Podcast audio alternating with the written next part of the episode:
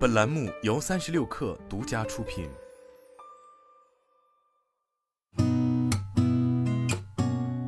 八点一刻，听互联网圈的新鲜事儿。今天是二零二三年二月二号，星期四，早上好，我是金盛。数据调研机构 IDC 发布《中国深度学习框架和平台市场份额二零二二 H2 报告》，报告显示。百度稳居中国深度学习平台市场综合份额第一，中国深度学习开源框架市场形成三强格局，前三名百度飞桨 Paddle Paddle、Meta PyTorch、谷歌 TensorFlow 占据超过百分之八十的市场份额。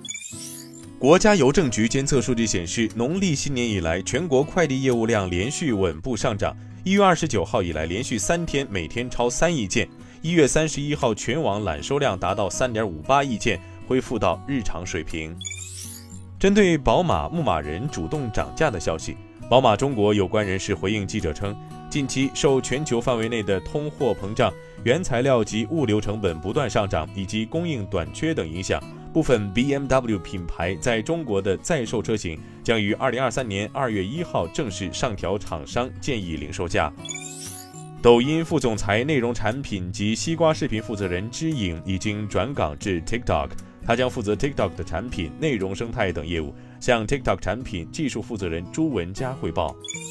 据波音中国消息，波音阿特拉斯航空与数千名来宾在前天共同庆祝了最后一架747飞机的交付，标志着这一机型半个多世纪生产历史的结束。